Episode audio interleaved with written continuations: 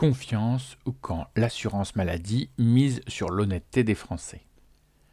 Les Échos et BFM Business annoncèrent de concert, début février, une très bonne nouvelle qui parcourut le PAF à la vitesse de l'éclair.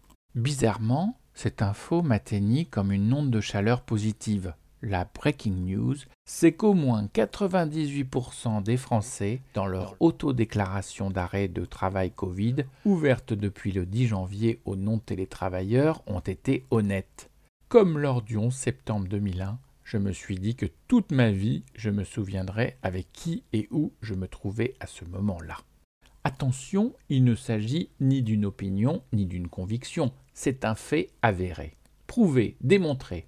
Oui, 98% des Français n'ont pas cédé à la tentation d'abuser de la confiance accordée par la puissance publique. Et ainsi, on ne doit vérifier que 2% d'entre eux. Même les fonctionnaires, déclarait le journaliste, possédant peut-être quelques préjugés envers cette catégorie de travailleurs. Moralité, les Français sont honnêtes. Ils sont respectueux des deniers publics financés grâce à leurs cotisations sociales, en sus de leur TVA, IR, IS, TH, CSG, CRDS, TF, CFE. C'est un volume raisonnable, stable et conforme à la cible. La mesure atteint son objectif, donc nous allons poursuivre sa mise en œuvre, déclarait pudiquement le directeur de l'assurance maladie, Thomas Fatome, aux échos avec, j'imagine, un grand sourire et un sentiment de fierté. Le journaliste de BFM, une star de cette chaîne d'infos, répéta pourtant plusieurs fois Mais qu'est-ce qu'on a eu peur? Il restait surpris que les Français aient utilisé l'autodéclaration de maladie sans abus, qu'ils se soient fait tester plus rapidement que prévu,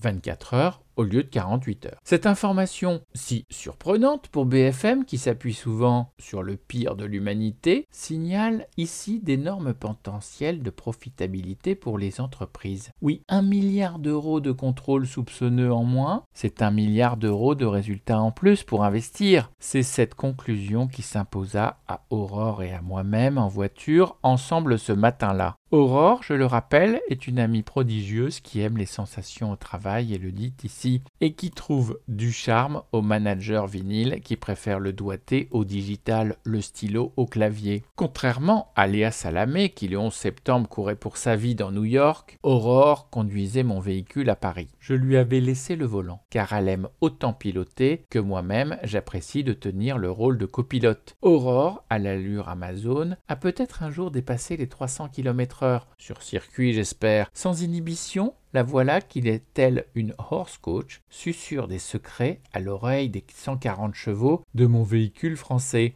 Ils sont d'accord pour se cabrer sous l'autorité de cette femme qui conduit vite, avec beaucoup de sentimentalité et sans brutalité. Alors que nous regardions dans la même direction, vers l'avenir, et laissions nos douleurs de 2020 dans le rétroviseur, elle hésita à battre le record du 0 à 50 km/h départ arrêté sur les Champs-Élysées. Situé en pôle position, au feu du bas de l'avenue, BFM Business nous surprit en nous annonçant la nouvelle des 98% de Français honnêtes. On n'en revenait pas. Enthousiaste, on se dit, on en rêvait, la CNAM l'a fait. Notre admiration envers ce pari sur l'honnêteté des Français, pris par cette noble institution dont la confiance a été si souvent abusée par le passé, était bien réelle. Je rappelais à Aurore ce que déclarait Thomas Fatome le 13 octobre 2020 au Sénat. Nous aimons ces lectures instructives si différentes des dépêches AFP. Près de 1600 agents travaillent à la lutte contre la fraude. En 2019, 286 millions d'euros de fraude et d'activités fautives ont été détectés, soit une nette augmentation par rapport à 2018. Il y avait 150 000 cartes vitales surnuméraires au mois de juin 2020, essentiellement pour les différents régimes spéciaux, contre 600 000 au 31 décembre 2019, soit une division par quatre. En matière de lutte contre la fraude, nous menons des actions de contrôle en amont et de sensibilisation qui sont très importantes.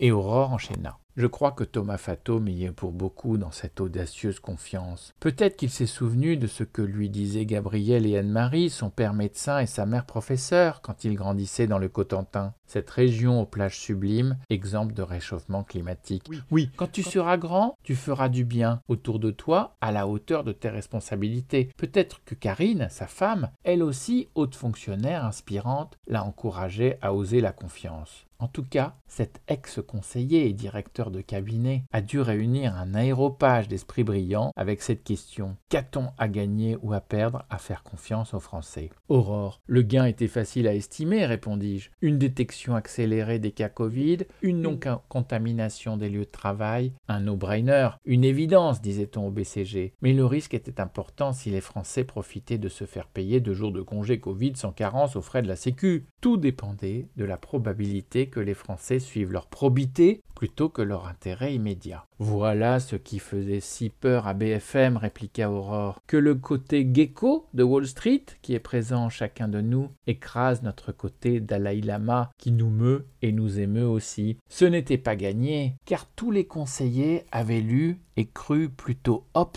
que Rousseau la vie des cabinets ministériels, leur classement des prépas HEC et de l'ENA. Ne les encourageait pas à faire une confiance aveugle en chacun de leurs prochains, surtout que le souvenir d'une confiance trahie se cicatrise mal. J'ai encore en mémoire la parole donnée, la main serrée, le regard sincère de personnes qui m'ont menti. Dieu, que je m'en suis voulu, surtout qu'on m'avait prévenu. Mais si ce n'est pas un secret défense, c'est tout de même un mystère de santé publique. Pourquoi Thomas Fatome a-t-il osé trancher en faveur de la confiance alors qu'il s'inquiétait publiquement du déficit multiplié par 20 en un an? 30 versus 1,5 milliard de la CNAM Peut-être a-t-il pensé que la confiance qu'il avait reçue des mentors qui l'ont inspiré, comme Christine Lagarde, peut-être s'est-il dit qu'il allait montrer à ses copains d'HEC restés dans le privé que la confiance c'est gagnant, surtout quand le télétravail l'exige. Certes Aurore, mais tout de même. Toi qui as aussi souffert et a été déçu dans la vie par des êtres masculins, ne penses-tu pas qu'il ne fallait faire confiance qu'aux femmes, qu'à la moitié moins coupable de l'humanité? Les hommes ne sont-ils pas des loups pour leurs prochains, des violeurs pour leurs conjointes, des pères incestueux, des pédophiles en puissance, des tortionnaires qui s'ignorent, qu'un homme bon ne l'est jusqu'au jour où il ne l'est plus? Alors, leur faire autant confiance aux hommes à quelques jours du 8 mars? C'est un peu fort de café, non? Bien sûr, Ludovic, je crois que des hommes